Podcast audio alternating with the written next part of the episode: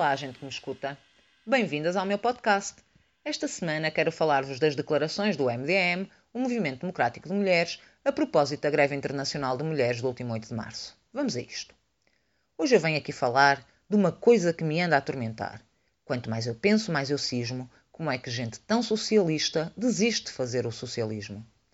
Vieram-me à memória estes versos da canção do Sérgio Godinho quando li as declarações de Regina Marques, dirigente do MDM, que é a Organização de Mulheres do PCP. O MDM, que não se juntou à convocatória da greve internacional que também teve expressão no nosso país, levando centenas de feministas a ocupar praças e a marchar pela igualdade em Braga, Porto, Coimbra, Lisboa e Ponta Delgada, considera que esta greve não tem razão de existir. Significa isto que, para o MDM, os milhões de pessoas que ocuparam as praças de mais de 120 cidades de mais de 50 países do mundo, numa greve internacional sem precedentes, estão equivocadas. E, uma vez mais, o MDM suscita memórias. Desta vez a daquela anedota em que um pai e uma mãe de um desastrado jovem militar o observam numa parada e concluem que, no meio de tanta gente, o seu filho é o único que marcha direito. Para o MDM, a greve no Estado espanhol que mobilizou mais de 5 milhões de pessoas e, entre outras coisas, paralisou redações de órgãos de comunicação social, foi um show-off. E show-off é entre aspas porque se trata de palavras do MDM. E tenho de voltar a abrir aspas para vos dar conta de mais uma retumbante opinião. Diz o MDM sobre as mulheres espanholas e as portuguesas.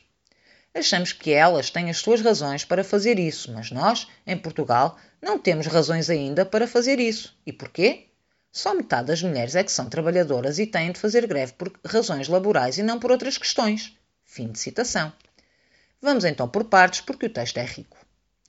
Pelo que foi dito, sinto-me autorizada a supor que o MDM sabe que as mulheres em Portugal ganham em média menos de 16,7% do que os homens, que têm em média uma jornada de trabalho diária de mais de 12 horas, se contabilizarmos o trabalho assalariado e o trabalho doméstico que sabe ou deveria saber que 16,5% de mulheres se afirmam vítimas de assédio sexual no trabalho e que 12,6% se afirmam vítimas de assédio moral.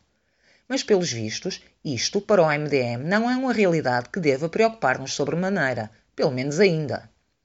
O facto de, em 2017, a Comissão para a Igualdade no Trabalho e no Emprego ter sido chamada a emitir 747 pareceres sobre tentativas de despedimento de mulheres grávidas e ou lactantes e recusas de autorização de horário flexível a trabalhadoras com responsabilidades familiares também parece não motivar ainda o MDM a descobrir que o mercado de trabalho é desigual o suficiente. Para o MDM, este retrato não justifica uma greve, pelo menos ainda, porque o ponto rebuçado ainda não foi atingido. Tenho de voltar a abrir aspas. A greve é algo que está instituído para quem trabalha. Uma mulher que não trabalha não faz greve. Quem é o patrão que se vai sentir incomodado com essa greve? Portanto, a greve é uma questão laboral. Uma reformada faz greve contra quem? Afirma e pergunta o MDM. É uma pena que o MDM tenha um entendimento tão estreito do significado e do potencial de uma greve. Aliás, até gostava que o MDM explicasse contra que patrão se faz uma greve geral. Pois é, uma greve geral faz contra um governo uma determinada política, não se faz contra um patrão concreto. Diz o MDM, e vamos abrir aspas, que uma mulher que não trabalha não faz greve. Pois eu desafio o MDM a apresentar uma mulher que não trabalha. Enquanto o MDM tiver o entendimento de que o trabalho é apenas o trabalho remunerado, nunca perceberá do que fala o movimento feminista quando traz para o centro da discussão o espaço de reprodução e o trabalho doméstico. Enquanto o MDM não perceber que as greves têm um potencial de uma enorme demonstração de força social, continuará a excluir das lutas o precariado, as pessoas desempregadas, as trabalhadoras e os trabalhadores do setor informal e, sim, a arrumar os reformados e as reformadas no cantinho da inatividade política e social.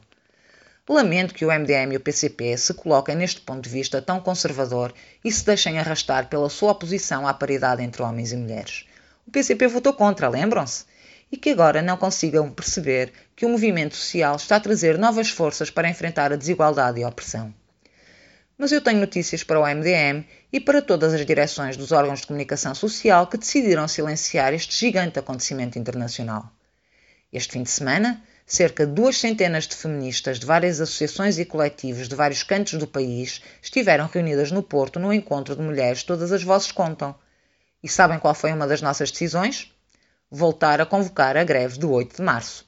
Em 2019, vamos voltar a organizá-la, porque para nós o ponto rebuçado há muito que foi atingido.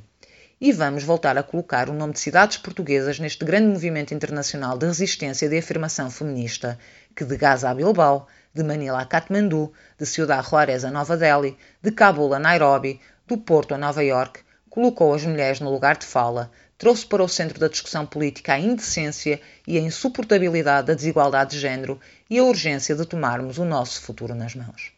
Até para a semana!